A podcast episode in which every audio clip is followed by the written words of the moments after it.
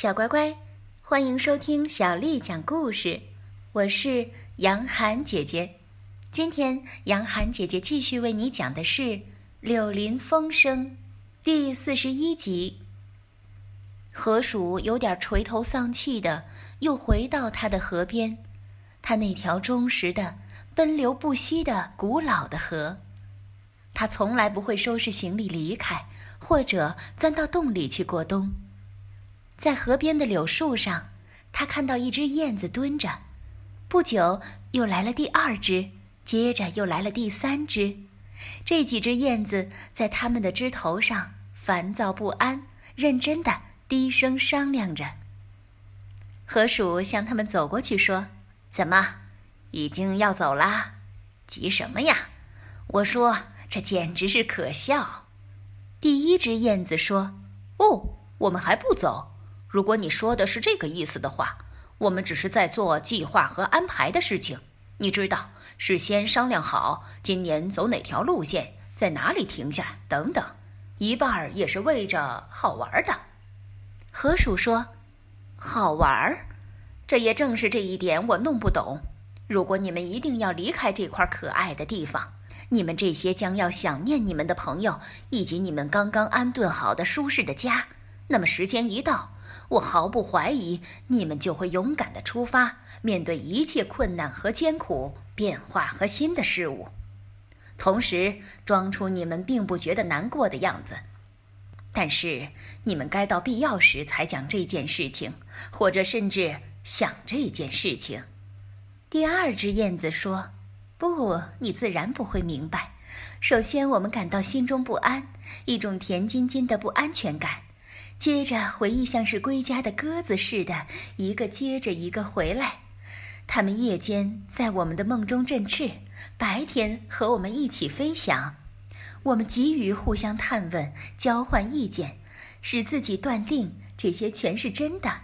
这时，各种香味、声音、久已忘记的地名渐渐地一一回来，并且召唤着我们。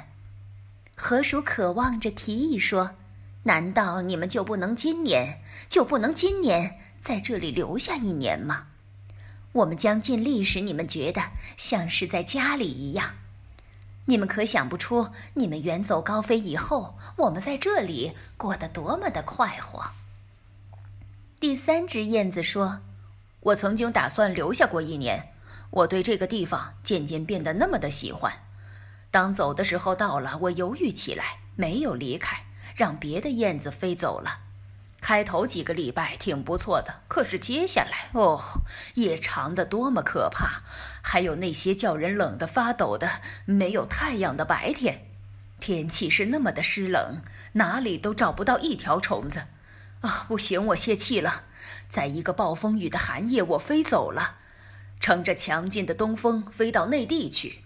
我经过那些高山的山口时。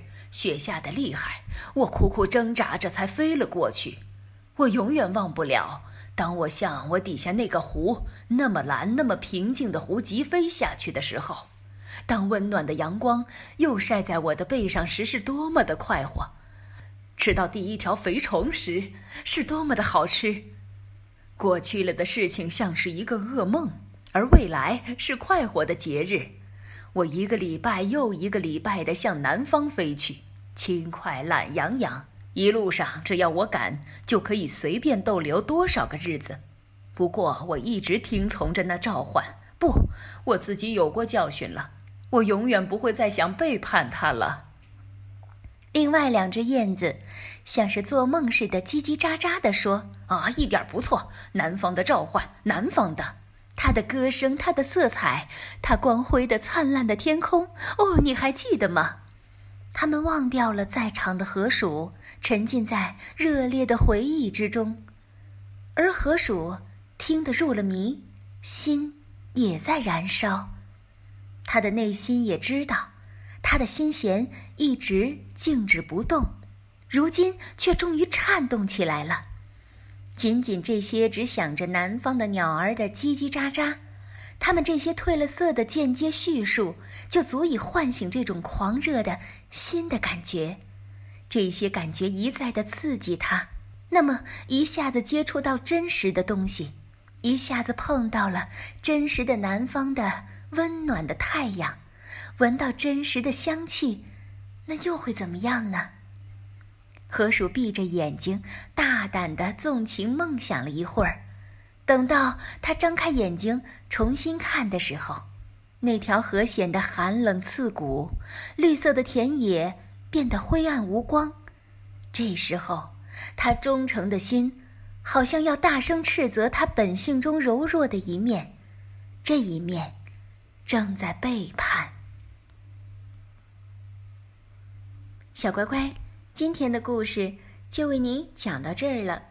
如果你想听到更多的中文或者是英文的原版故事，欢迎添加小丽的微信公众号“爱读童书妈妈小丽”。